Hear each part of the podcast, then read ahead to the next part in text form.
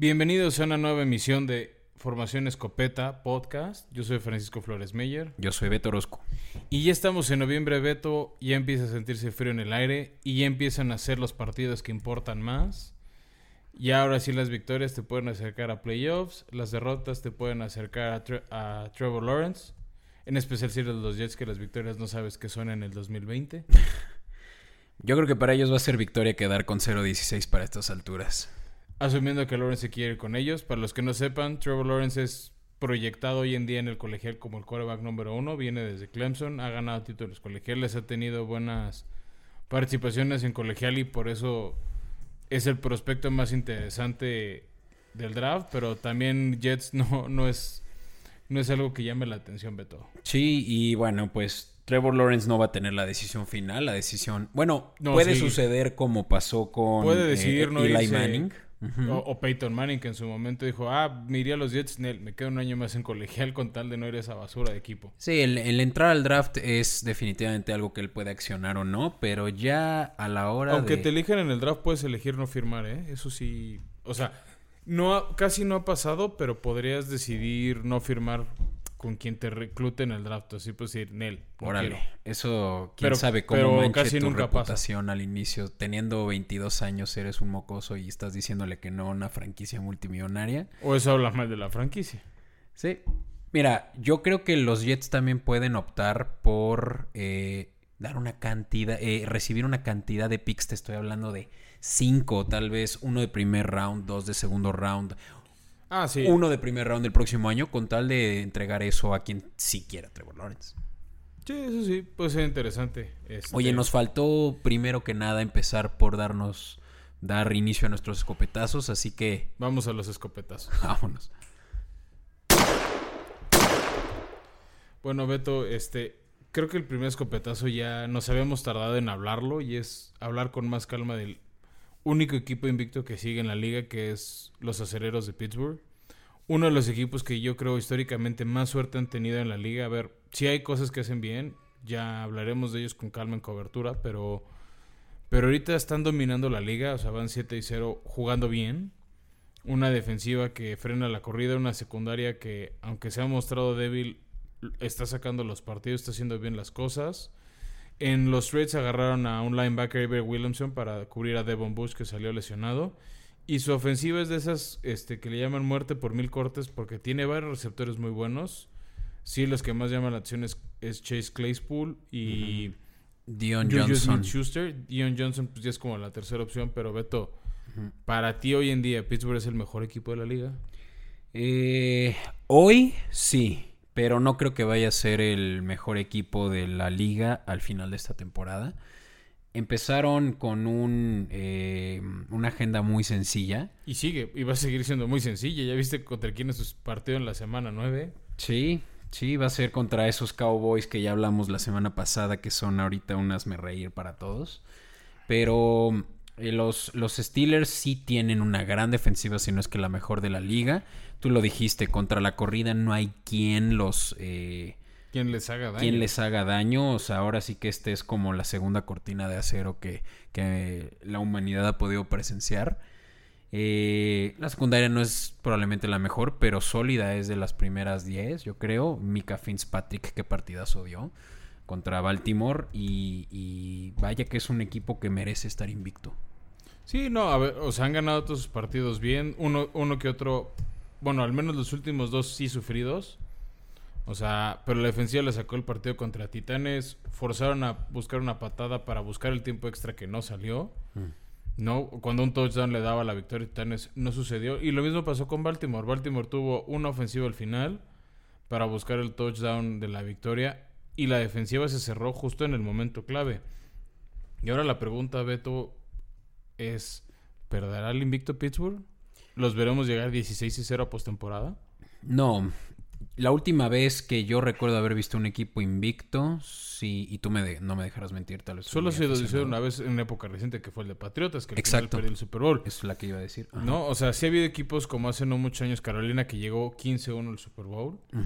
Pero sí, ese 16-0 es muy complicado para muchos equipos, sobre todo porque luego ya terminando la temporada quieren eh, banquear a sus titulares para no arriesgarlos, por ahí se les pueden escapar eh, errores.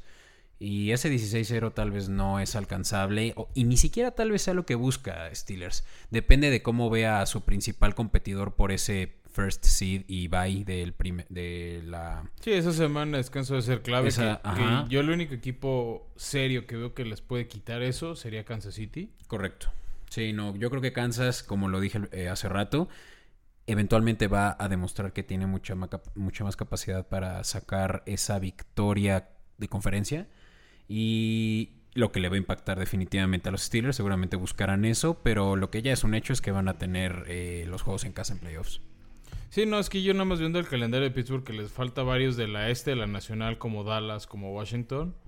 Me cuesta ver una derrota en el futuro de Pittsburgh, o sea, veo partidos eh, difíciles como puede ser Baltimore otra vez, Bills en, a mediados de diciembre, por ahí Colts en la penúltima semana, pero fuera de esos tres... Sí, sí, se, sí, se vieron muy buena onda con ellos. No, no, no veo un aspirante que, que, que realmente les gane, o sea, que diga, sí, tiene suficiente equipo para ganarles pero bueno, históricamente Mike Tomlin ha, echado a perder un partido, sobre todo de visita, que dices, no entiendo cómo perdiste eso. Mm.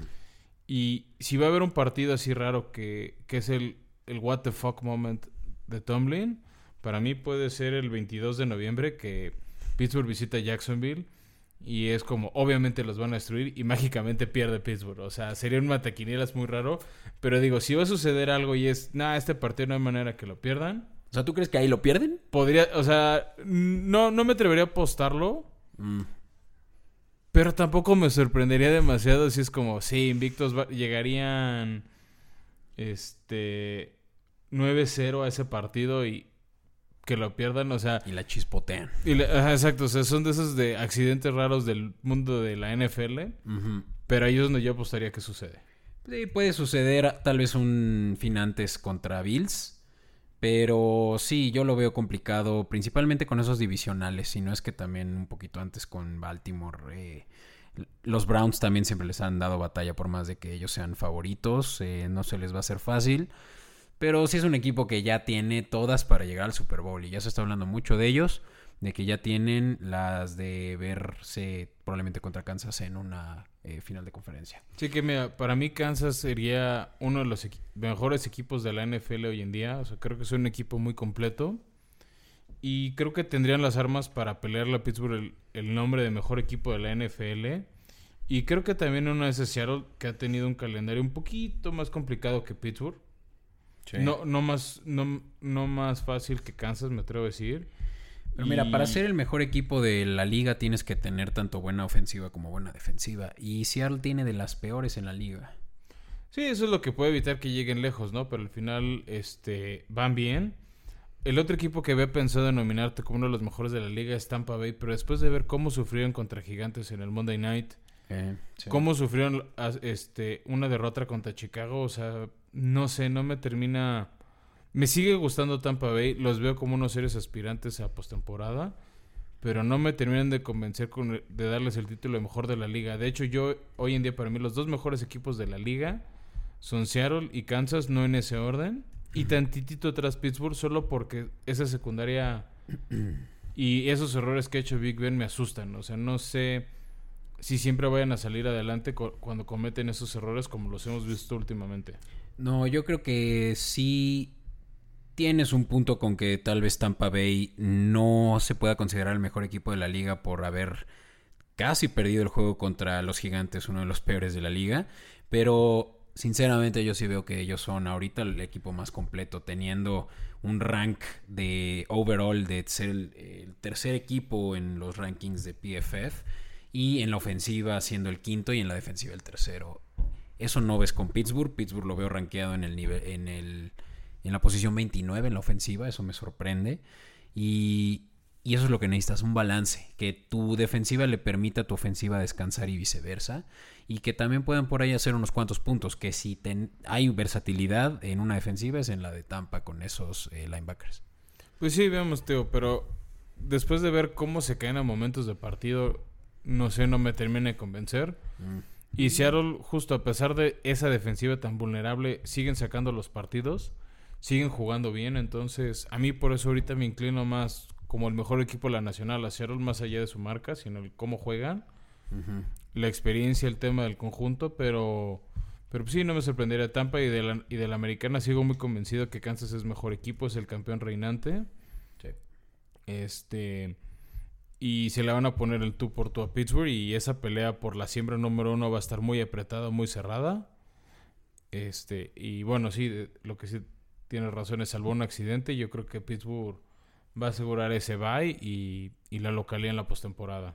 Sí, y bueno, eh, nada más eh, dejando también un dato ahí, la defensiva de los eh, Seahawks acaban de contratar a Carlos Dunlap, Dunlap, quien definitivamente les va a hacer un upgrade, así que sí es un equipo que también se puede contener como uno de los mejores y va a ser tal vez esta semana cuando se les pueda eh, asegurar esto y que, que, ya sea más que un hecho.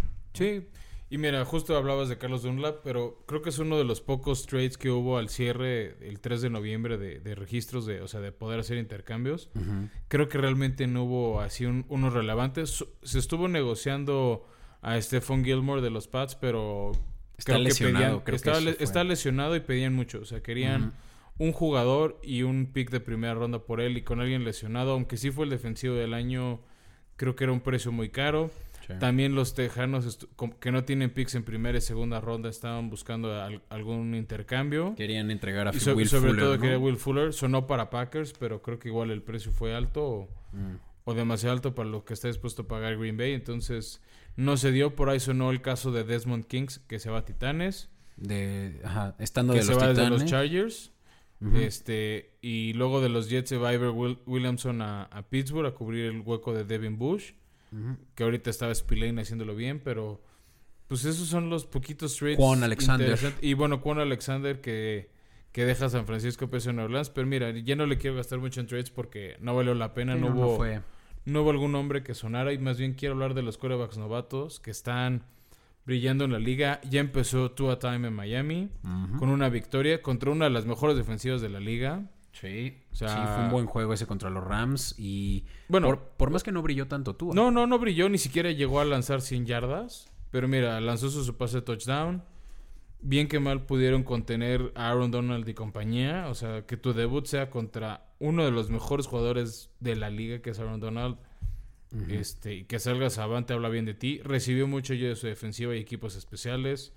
Un fumble de Jared Goff regresó a touchdown, una... Sí, en realidad fueron errores un, de un, Una Rams, patada ¿no? de despeje, pero... Pues mira, la ofensiva estuvo ahí, no cometió errores. Uh -huh. Este, movió el balón, recibió yo de su juego terrestre y al final eso es lo que de repente esperas de tu coreback.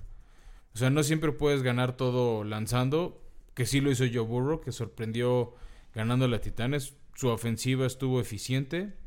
En 5 de 8 ofensivas hicieron puntos. Entonces, ese es otro estilo de coreback con coreback que te responde en todos los momentos, que se puede echar el equipo al hombro. Sí, no, reliable al 100%. La verdad es que Burrow, teniendo ya un, eh, un score de PFF de más de 90 en tres juegos, habla de que tienes a un coreback franquicia ahí. No, y creo que se sabía, y no me sorprendería que en muy poquito, o sea, en uno o dos años, estemos diciendo que Cincinnati tiene el mejor coreback de la FC Norte. Y estás hablando de una división que tiene a Baker Mayfield, que ganó un Heisman también. Y a Lamar Jackson. A Lamar Jackson, MVP reinante de la NFL, que no ha jugado bien este año. Uh -huh y a una leyenda, un futuro salón de la fama como es Big Ben. Uh -huh. Entonces está interesante ese ir y venir de, de, corebacks. Y el otro que me gusta cómo juega, pero nada más no se le da la victoria, es Justin Herbert con los Chargers. Sí. Otra vez la Cruz Azuleó los Chargers, o sea, iban ganando por más de 7 puntos. Y en el último segundo les hicieron un touchdown los Broncos y perdieron.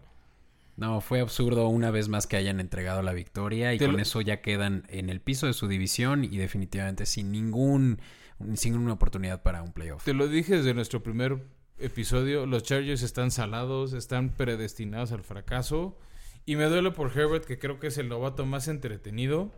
Sí, no, Hoy para es... mí sería mi nominado a, a, novato del año, pero creo que por el tema de las victorias y el cómo ha recibido el equipo y lo ha llevado adelante, se lo daría, creo que se lo va a llevar Burrow.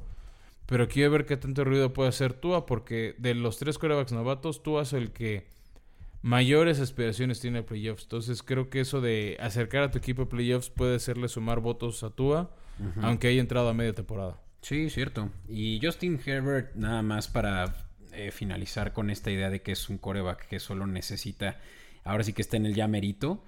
Eh, tiene un ranking tal vez todavía mm, muy por debajo de los corebacks titulares y de los de, de primera, de como le llaman, primer tier.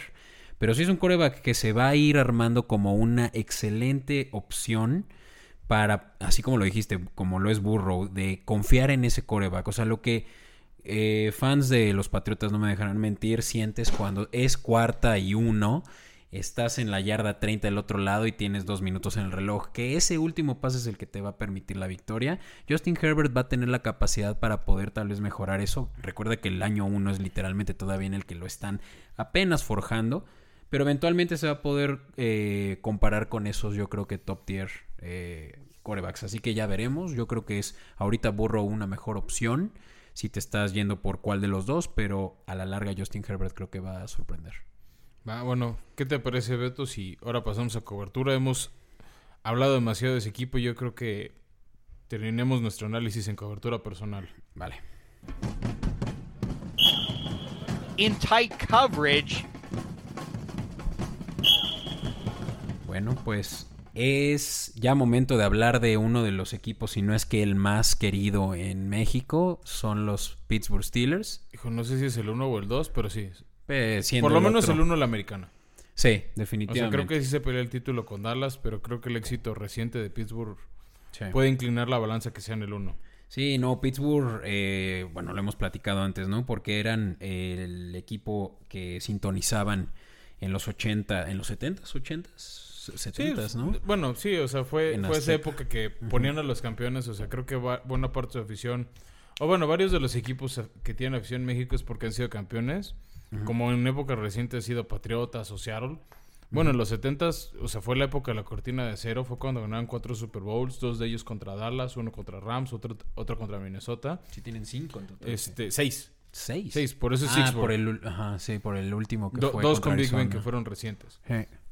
Pero sí, en la época de los 70 fueron dominantes y en los 80 eran un equipo que asistía seguido. Tiene una tradición defensiva principalmente. Es un equipo muy físico. O sea, creo que eso es algo que le gusta a ciertas personas. Es parte de su pers- personalidad y, este, y agrada. Sí, no, y, nunca les he visto una mala defensiva, sino es que tal vez un año por ahí que hayan tenido que hacer eh, un rebuild, pero ahorita tienen ah, no nada más de las mejores defensivas, pero de las más jóvenes. Eh, Sí, y eso creo que es una son cimientos para construir. De hecho, Pittsburgh no se caracteriza por, por ser un equipo que suelta mucha lana. Y a, a mí lo que me gusta es ese equipo físico ahorita. O sea, vamos a empezar a soltar sus nombres, o sea, como Stephen Tuitt, como Minka Fitzpatrick, como TJ Watt, que creo que puede llegar a ser mejor jugador que su hermano. Te dije, para mí es mi... Te dije de, de la pretemporada, es mi nominado al defensivo del año, TJ Watt. Sí, no, no, no, es excepcional y Y, y mira, no son los únicos, ¿no? O Devin, sea, Bu- Devin Bush. O sea, eh, Stephon también se me hace un gran jugador, Carlos Davis. Donde tal vez están un poquito más débiles es Cameron Hayward, que ya no está en sus mejores años, pero sigue funcionando. no, pero le Bo- acaban de pagar muy bien. Bo o sea que Dupree es sí. un gran linebacker. Este. O sea, su rotación, te- ahora, ahora lo comentamos que llegó, Ever Williamson está fuerte. Creo que en cornerbacks es donde están un poquito débil. O sea, Joe Hayden ya no es tan rápido como lo era antes. Sí, O sea, viniendo tiene de 31 los años, o sea, ya Browns. no es el esquinero rápido en sus años de gloria. Sigue siendo un buen esquinero, tampoco voy a meditarlo. Y este, pero, o sea, sus safeties, Terrell Edmonds y Minka Fitzpatrick, creo que son piezas súper claves. Y ese estilo físico agresivo es muy bueno. Y más conforme empieza el frío, que los golpes duelen más. Este, y algo que le reconozco a la defensiva de Pittsburgh es su gran capacidad de taclear. O sea, les hacen poca, o sea, hay una medición de Pro Football Focus que me gusta que es yardas después del contacto. Pittsburgh es de los equipos que menos yardas da después del contacto históricamente.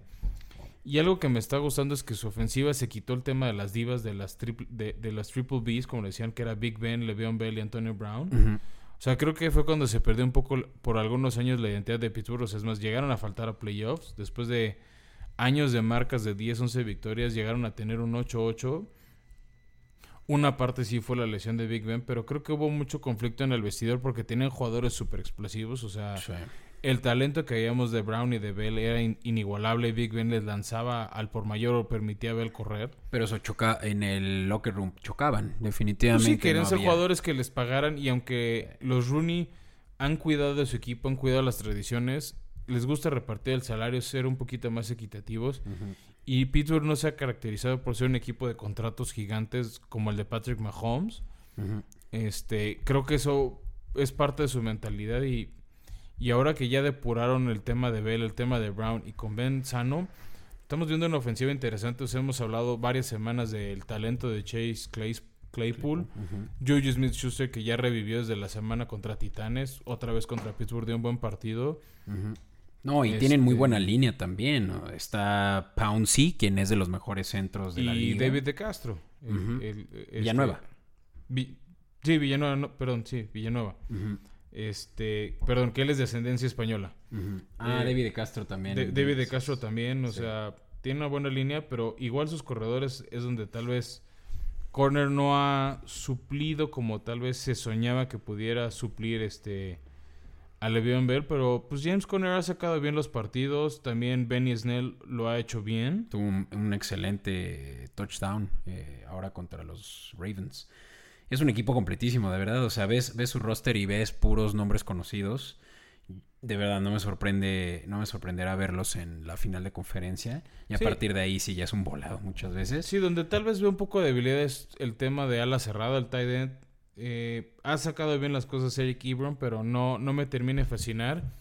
Y el tema es, si se llega a lesionar Big Ben, nos lo demostraron el año pasado, sus suplentes, No, sí, entre los dos no hacemos medio coreback, o sea, sería una son Mason situación Rudolph y Joshua Dobbs, ¿no? Eh, que el año pasado no nos convencieron, este, más allá del pleito con Cleveland.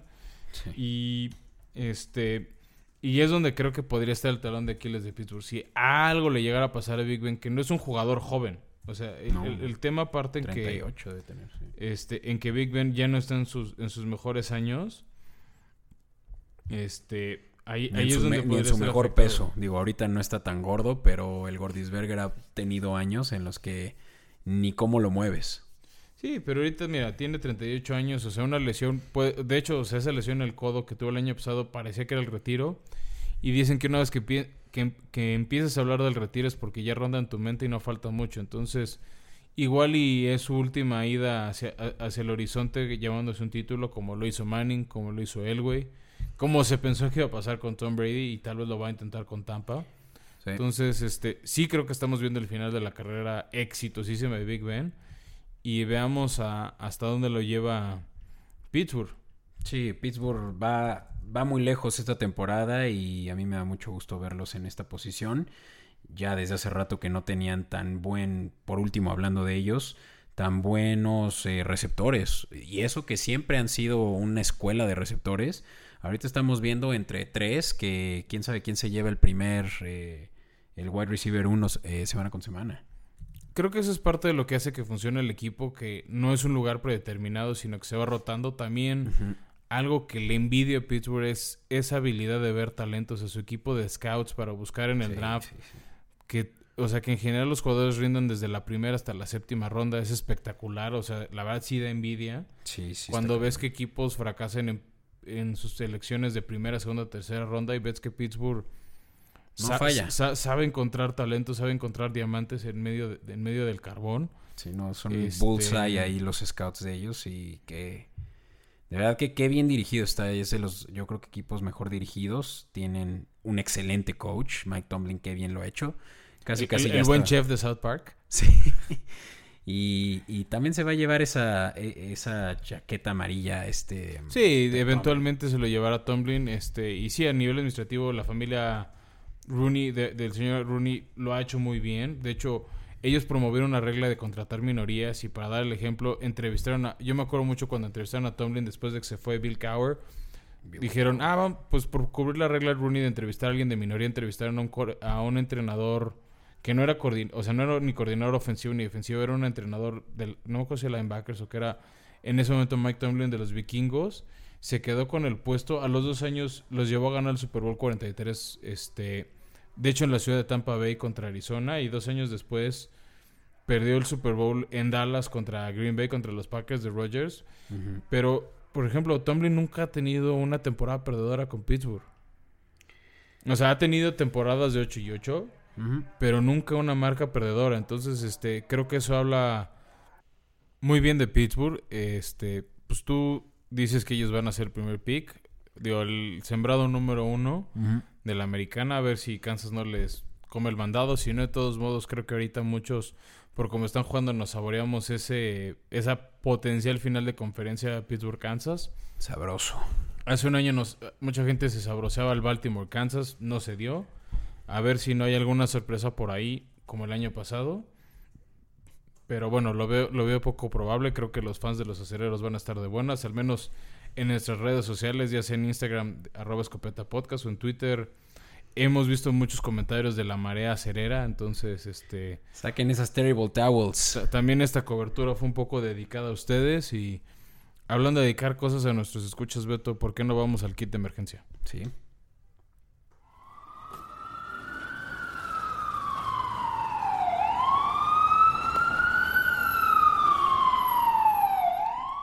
Bueno, pues eh, como lo saben, ya esta es la etapa en la que estamos ansiando un nombre que va a hacer la diferencia para este equipo de Fantasy que tal vez ya los tiene en la ruina, o por lo menos ese es mi caso. Tengo que aceptarlo, estoy casi en último lugar y necesito, Frank, que me digas qué jugador me va a llevar a los playoffs. Pues mira, ninguno porque yo quiero tomar ese lugar que estás dejando libre de playoffs en la liga. No, no es cierto. No, Este- yo tengo. En esa voy Ah, en- en es- competitivo, pero en la liga con mis cuates estoy, pero para el perro, güey. Mira, un tema que hay que seguir cuidando y recordándole a la gente es cuidar mucho el tema de los buys. ¿no? Esta semana, por ejemplo, un equipo que tiene varios jugadores reclutados es Cleveland que descansa. Este, otro tema interesante, Beto, antes de decirte nombres, más bien es deshacerse de nombres. Anunciaron a principios de la semana que ni Garoppolo ni Kittle van a regresar o indefinidamente no se ve cuándo regresen de sus lesiones. Y ya ves que Kittle dice, Nel, en dos semanas regreso. Ya es que ese güey está loco, neta, loco de la cabeza, pero sí. Pero sí, yo creo que ahora, o sea, para tenerlo bien lo van a descansar. Entonces creo que son dos jugadores que mucha gente va a dar de baja. Sí. El, el que ahora sorprendió porque no había hecho tantos puntos hace una semana fue Dickett Metcalf, que eh, entre él y Lockett, No, están muy cualquiera de esos dos, el que tengas, te va a ir bien. Dalvin Cook, que ahora sí estaba cocinando con todo, creo que es una opción. Mucha gente lo había banqueado porque se lesionó al principio de temporada y habían elegido a Mattison. Entonces, este, si por alguna razón habían dejado en su banca a Dalvin Cook, ya es hora de que lo regresen. Urge Digo, eso es que lo pero pon tú decir, tengo que tirar a Kittle. Ese es mi, ese es mi caso. Pues mira, yo sé que hace, no- hace unos minutos en cobertura no hablé bien de Eric Ebron, pero creo que es una buena opción él lo que está haciendo con Pittsburgh, además de que ya tuvo su semana de bye, entonces ya no te tienes que preocupar mucho por, por, por esa semana de descanso. Hay por ahí, obviamente, siempre que se lesiona un jugador, otro tiene que step up. Y en este caso va a ser Jordan Reed. Jordan Reed, que bien lo conocemos eh, por eh, dar muy, buenos, muy buenas temporadas, aunque mermado por lesiones en Washington. Y ahora va a tener que ser el que va a recibir esos balones de Josh. ¿Cómo se llama? ¿Mullens? Eh, o Sí, Bettard. Nick Mullens. Nick, Nick Mullens Mullens. o Bettard. Y bueno, pues no será la- el mejor coreback, pero muchas veces un coreback que no es muy bueno para el deep thre- thread es eh, su ala cerrada siempre la primera opción. Y siento que Jordan Reed va a recibir muchos eh, pases a partir Mira, de una esta recomendación que creo que podemos dar es este Matt Breda de los Delfines. El, cor- el corredor que estaba estelar era Gaskin, que salió lesionado. Por lo menos dijeron que va a estar fuera unas 2-3 semanas. Y justo hablamos de Tua Time, de a ver qué tal le va al coreback novato. Y creo que algo que ha hecho o que piensa hacer Flores para cuidarlo es apoyar este el juego terrestre. Entonces creo que Matt Breda va a recibir mucho el balón. O sea, el partido pasado contra Rams corrieron más de lo que lanzaron. Entonces creo que es una tendencia que podemos ver. Entonces creo que Matt Breda puede ser una opción. Este, ahora cualquiera de Pittsburgh va a ser una opción, este, ya que van a jugar contra los Vaqueros de Dallas. Sí, sí, sí, que casi casi les van a de- dejar pasar. Está por ahí. El, el que, el que yo creo que vale la pena intentar lanzarse por él es Antonio Brown de, Pittsburgh- de, de Tampa Bay. mm. Ya va a estar activo esta semana. Abren en un partido difícil contra Santos, pero creo que si necesitas un wide receiver y por alguna razón no tienes, o, o tienes un hueco no ti- o, o no estás convencido de alguno, creo que Antonio Brown va a ser una opción. No va a ser un receptor que lo- atrape 10 pases. No, sea- menos teniendo ese eh, depth en wide receivers. O sea, tienen a Miller ahí, tienen a Goodwin, que creo que está lesionado. El, tema es justo eso, con Goodwin lesionado. Y Tom Brady es un, es un coreback que se ha distinguido por ir rotando el balón, ir, a- ir buscando a la mejor opción. Entonces, si Antonio Brown jala coberturas, va a abrir espacios a Miller, o a Gronkowski, o al mismo Evans. Y, y cuando empiecen a hacer la cobertura doble uno de ellos, se le va a abrir a Antonio Brown. Y eso va a ser lo interesante. ¿Cuántas yardas después de la atrapada generan los receptores de Tampa Bay?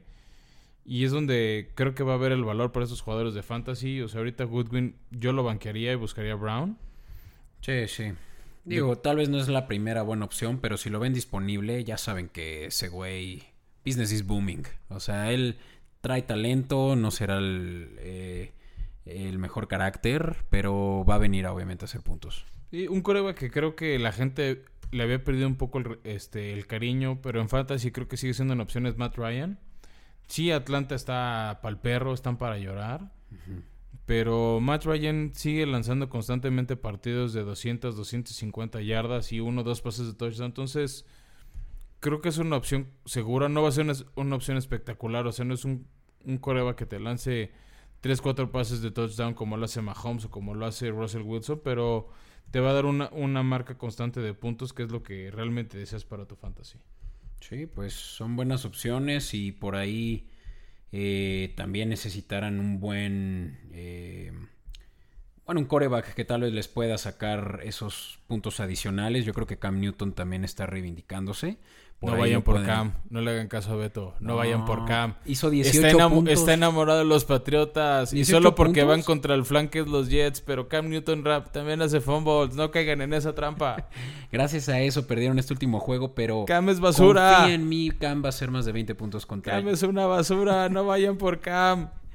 Mira, Cam, Cam no será tal vez la opción para tu fantasy, pero sí la opción para tu juego terrestre. Y ese güey corre. Y eso es lo que necesitas. a Y nada más Y luego suelta el balón. Es como ver, Elliott. ¿cuánto, cuánto te va a quitar un fumble? 3, 4 puntos. Contra otras 40 yardas que se echa en dos jugadas. Ya saliste ceros. Pues sí, y de ahí en adelante. 18 puntos esta semana. Contra, Lo voy a- lo voy a tomar, contra, lo voy a- lo voy a contra disponer. menos punto un punto menos punto uno que hizo hace una semana. No, sí, ese, ese estuvo deplorable. Pero pues era la defensiva contra la que jugaron. Bueno, ya saben, me quieren hacer caso a mí, no agarren a Cam, le quieren hacer caso a Beto, agarren a Cam. Bueno, tú vete por tu... ¿A quién tendrás por ahí disponible? A tu Cousins, que tanto te gusta. Y... No, yo tengo a Justin Herbert, estoy enamorado de, de los puntos que da el señor Herbert. Y por si acaso, tengo a, a Kyler Murray. Eh, Ky- Kyler es mi pastor, nada, nada me faltará. Tua Tango Bailoa también es una opción que por ahí seguro va a estar disponible. Yo creo que es un coreback súper eh, eh, versátil y va, va a correr también al estilo de como corrió Cam Newton en sus primeros años, como Kyler Murray. Y también seguramente tiene un brazo que va a permitirte sacar esos puntos adicionales a, a último minuto. Bueno, y hablando del último minuto, porque no vamos a nuestra última sección que es cuarta y uno, Venga. y hablamos de la semana 9. Yeah, fourth and a foot. And a mishandle on the snap. Allen picks it up and he's still going. Bueno, Beto, la semana 9 se abre un partido que el año pasado fue la final de conferencia. Esta semana, este año es la basura de conferencia, no, no es cierto, pero son los Green Bay Packers visitando San Francisco. Este, la línea ya da favoritos a, a Green Bay por 5.5 puntos. Con tantas lesiones de San Francisco, con lo bien que está jugando Green Bay a pesar de su, de su re- derrota reciente contra Minnesota, yo creo que vale la pena ir por Green Bay. Le faltarán receptores, pero... Sin duda, sí.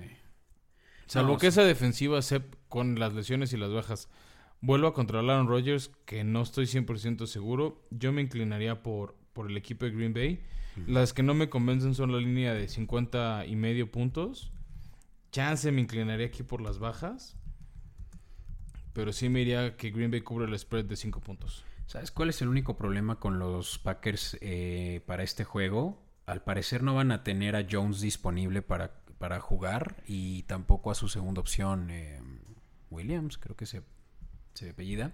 Y se van a quedar con un juego terrestre muy eh, mermado. Seguramente va a caer mucha responsabilidad en Rogers. Y pues sabemos que tienen muy buena secundaria eh, los 49ers. No sé si regresa ya Richard Sherman. Así que Ojo, no le apostaría eh, como vida de Survivor a, a Green Bay. No, no, no, eso sí no recomendaría. Ni lo meteré en un parlay, pero sí va a ser un juego que probablemente esté muy a favor de Green Bay simplemente por las lesiones devastadoras de todo el equipo de 49ers. Sí, y mira, bueno, pasemos a los partidos del domingo. Voy a abrir con los que sí se transmiten por tele. El primero que va a pasar por aficionados es la visita de Seattle a Buffalo. Eh, creo que es una de las potenciales caídas de Buffalo. Insisto, para mí Seattle es el mejor equipo de la nacional. Este, es una defensiva vulnerable y creo que podemos ver un partido de Buffalo similar al que vimos contra los Rams a pri- O sea, sí puedo ver un partido de 35-32, un 36-33, o sea, una cosa de ese estilo, por lo vulnerable de la defensiva de Seattle, pero también por más respetable que es la defensiva de Bills, no creo que contengan la magia de Dickett Metcalf, Tyler Lockett y esos pases bomba de Russell Wilson. Tu MVP.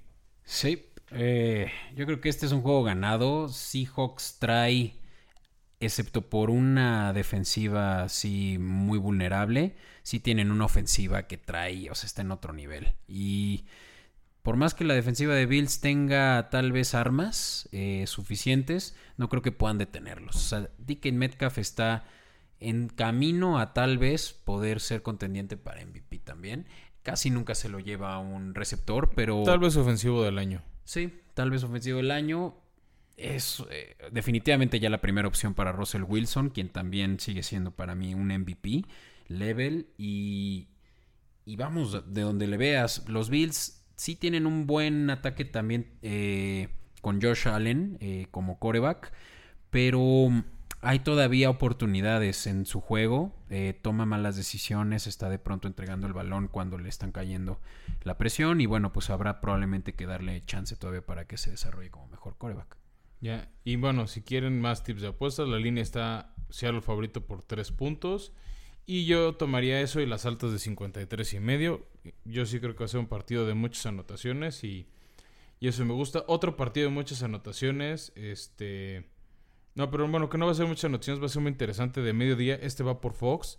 Es la visita de Baltimore a su ex, este, contra la franquicia que jugaba en ese estado, que es Indianapolis. A los que no saben tanto de la historia de la liga, antes eran los Colts de Baltimore. De hecho, ganaron dos Super Bowls jugando en esa ciudad. Se mudaron a Indianapolis y años después lo que era Cleveland se convirtió en Baltimore. Se van a enfrentar. Qué este, complicado, güey. Ya, ya estoy, estoy confundido. Tú tranquilo, el chiste es, los Ravens visitan a Indianapolis. Ok. Eh, esa va a ser un duelo de defensivas interesantes. La defensiva de los Colts lo ha hecho muy bien todo el año. Pero no sé qué tan explosivo puede ser Philip Rivers contra la defensiva de Baltimore. Y es un partido clave también ya pensando en aspiraciones de playoffs.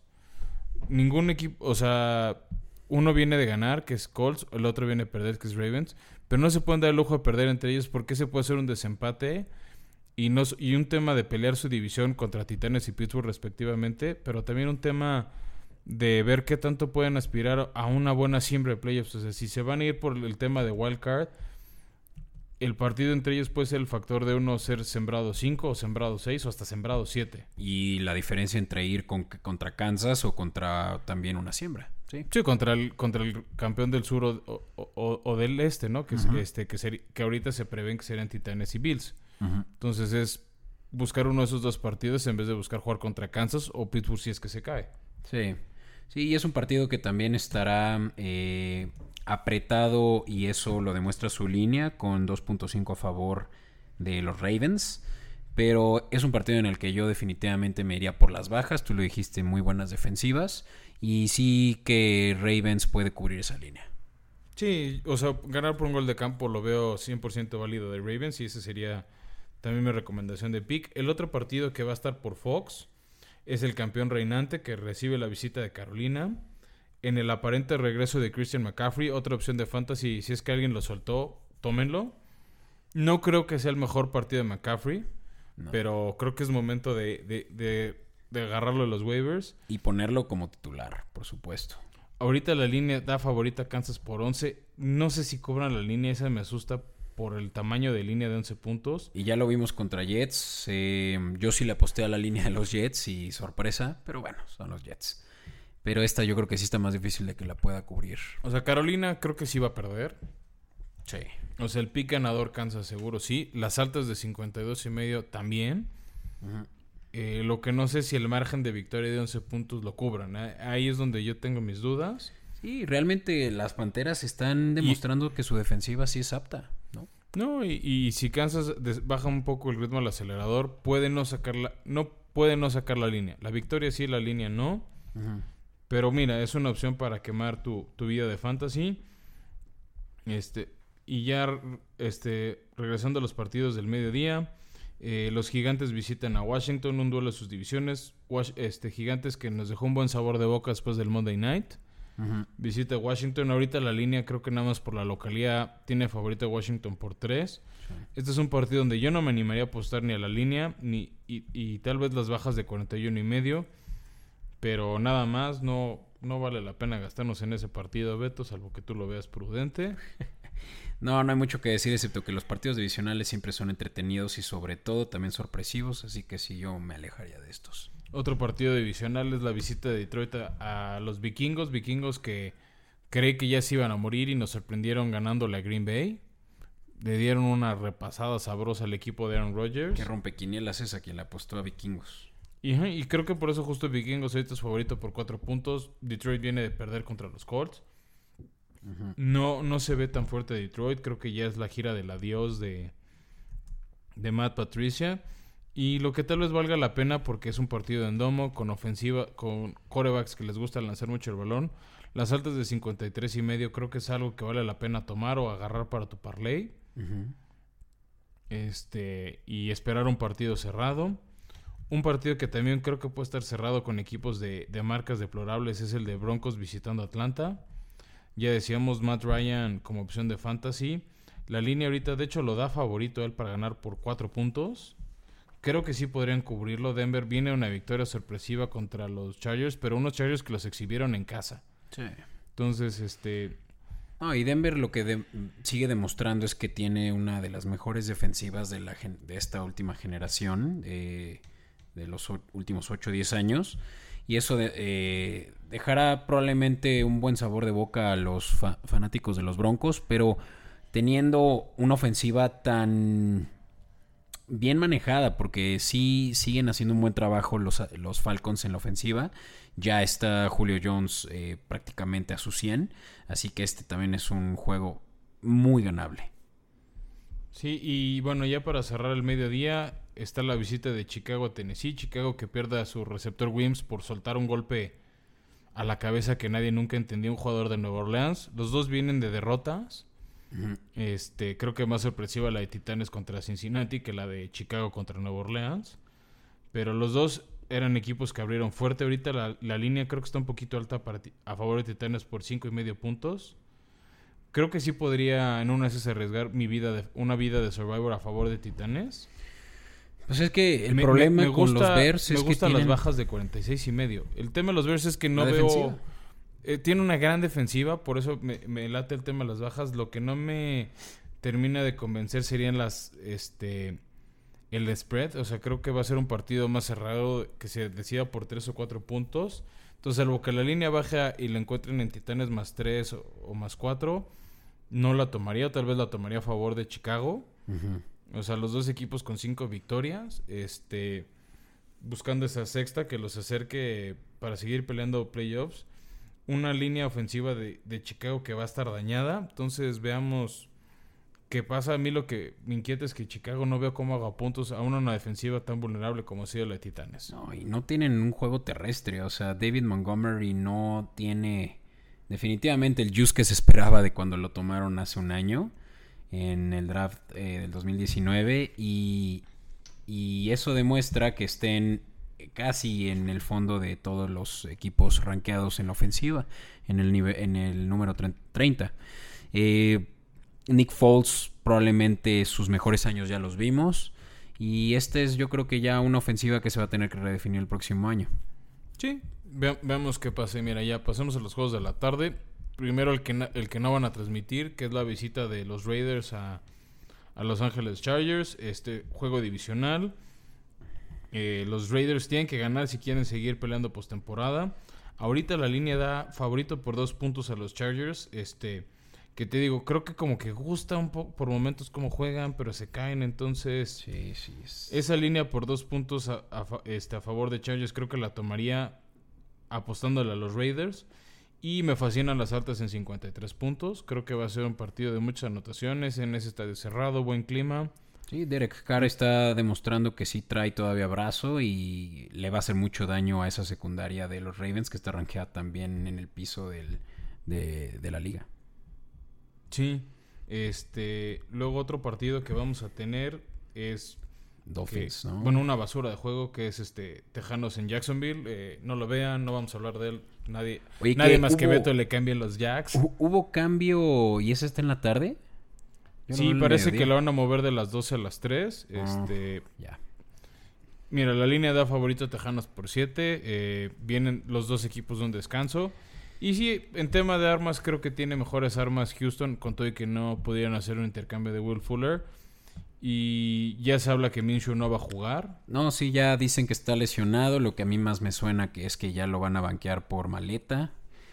Me duele mucho decirlo, pero no fue la solución Minshew esta temporada y yo creo que ya Jax ya se vio con Taylor Lawrence en, en el draft de este, del siguiente año, así que yo creo que aquí estas se van a dejar perder.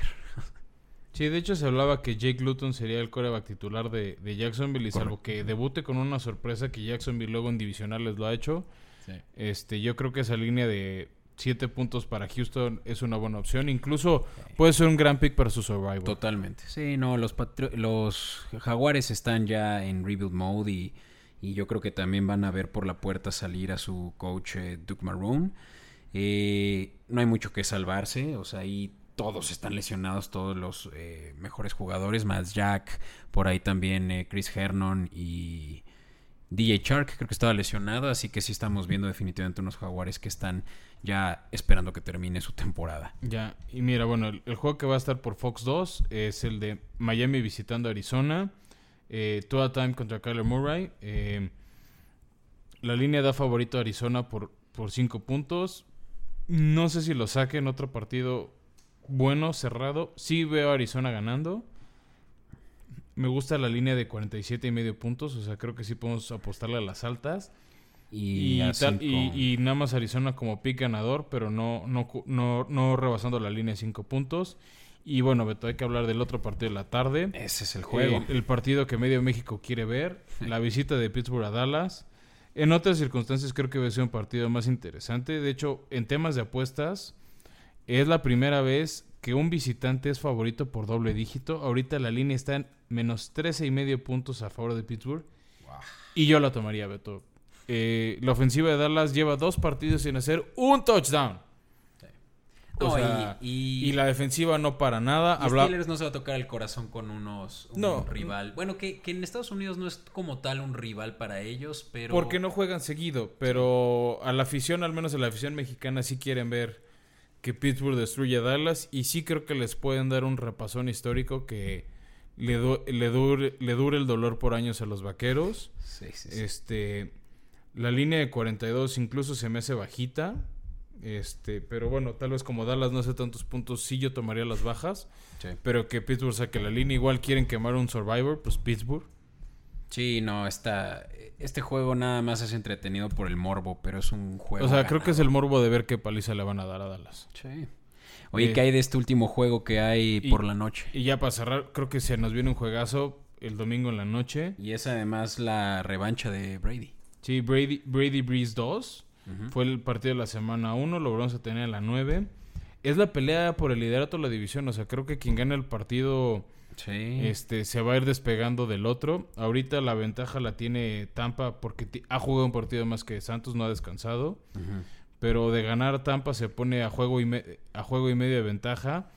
O de ganar Santos se pone en una posición muy cómoda para llevarse a la división. A Nueva Orleans creo que le urge ganar porque no le conviene jugar fuera de su domo. Este. Y, y veamos qué pasa. La línea ahorita tiene favorito a Tampa Bay por cinco y medio. Creo que a Nueva Orleans le urge que regrese Michael Thomas.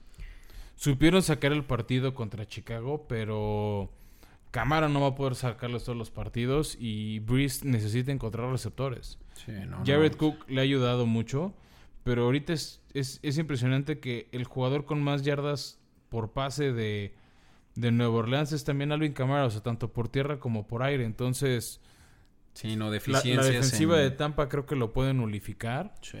Creo que podemos esperar un partido de muchos puntos. 52 se me hacen bajos. Sí, yo me iría por las esperar. altas y definitivamente esta vez sí lo digo sin eh, tantear porque la vez pasada sí se veía un juego mucho más eh, apretado, pero yo creo que va- eh, Bucaneros va a tener dominados a los Santos desde el inicio del juego. Sí, yo no, no, me, me- no me termino de inclinar esa línea de 6 puntos, pero, pero sí pica ganador a Tampa Bay. Y ya para cerrar, nos regalaron una basura de lunes por la noche. Eh, los Patriotas visitando a los Jets. No hay mucho que decir. Pues sí, yo creo que Patriotas gana porque Jets es una basura. La línea está favorito de Patriotas por 7. Otro pick, ya saben, ¿no? Eh, elijan contra los Jets su Survivor. Este, sin ningún problema Patriotas. Eh, la línea de 7 creo que sí la pueden cubrir. Y tal vez las bajas de 42 y medio. Yo creo que va a ser un Este- juego de bajas, sí, no va a haber mucho que ver en puntos porque O pueden ver sacar la pintura, ¿eh? O sea, si se pierden el Monday Night no creo que se pierdan de un gran partido. Ah, mira, un juego de los Patriotas siempre es entretenido porque Bill Belichick siempre tiene maneras de demostrar que sigue siendo el mejor coach de la liga. Ah, pero contra Jets hasta tú serías el mejor coach de la liga. Sí, no, no, no. Los Jets son el peor equipo tanto Es más, en nuestra la ofensiva como rankeado overall. Así que Nuestra productora Grecia, que después de 10 episodios sigue sin saber mucho de NFL, sería mejor coach que este jugando contra los Jets. sí, no, Adam Gaze puede que ya vea ahora sí ya eh, este juego de... Bueno, no este juego, pero el siguiente ya desde su sillón. Ya... No, yo creo que no lo van a correr con tal de que les asegure ese primer pick. Bueno, sí, tienes toda la razón ahí. Es un juego muy ganable, pero sí váyanse por las bajas. Los Patriotas no tienen receptores, eh, todavía no se les ve ese running game que vimos en, en la semana 1. Así que, pues solamente si tienen por ahí mejores cosas, eh, no tienen mejores cosas que hacer, pues va a ser un juego, a fin de cuentas, el único lunes, ¿no? Pues sí, tristemente eso es lo que nos dejó la liga. Qué, qué- qué mala elección de juego nos dieron para Monday Night. Me quedo más con el Sunday y ahí creo que se puede acabar su semana 9 de la NFL y con esto estamos cerrando nuestro episodio. Para Y la mira, siguiente para- semana les para vamos a tener al público un par- un- unos episodios especiales de media temporada. Me ganaste la palabra ahí, exactamente quería decir eso. Y sobre todo, ¿por qué no regalarles ese episodio el lunes eh, para que tal vez en vez de ese partido deplorable que va a haber, pues puedan escucharnos? Pues sí, adelante los invitamos a que lo escuchen. Le echamos ganitas a darles un- un- unos episodios especiales un poco más cortos que los normales. Ojalá les gusten. Este también les recordamos que sigue abierto nuestro grupo de Pick'em. Ahorita uno de nuestros fans, este Vicente, está peleando. O sea, es- es- esta semana 8 fue el que más picks hizo. Ya está a uno del liderato del grupo llevarse esa gorra. Entonces, este, todavía hay opción si alguien le quiere entrar. Invitamos a que nos sigan escuchando en, eh, nos sigan en Twitter en arroba escopeta podcast y, Y misma en cuenta en Instagram. Po- eh, no, eh, sí, escopeta-bajo podcast, correcto. Y bueno, pues ya lo saben, estamos eh, eh, ubicados tanto en Spotify como en Google Podcast, también en Apple Podcast, así que cualquiera de esos eh, servicios de streaming, no duden en recomendarnos, eh, coméntenos y hagan pues esta conversación más y más aún entretenida. Así es, mucha suerte en su fantasy. Que su equipo gane el fin de semana, excepto si son de los Pats para que ganen los Jets, jajaja. O si le van a Chicago. O sea, aquí esto ya lo acabamos de decir, es un juego ganado, así que ni siquiera nada más trates de echar el Por piedad que te puedas tragar tus palabras y te lo tengamos que restregar en el próximo episodio de Formación Escopeta. Nos vemos hasta la próxima.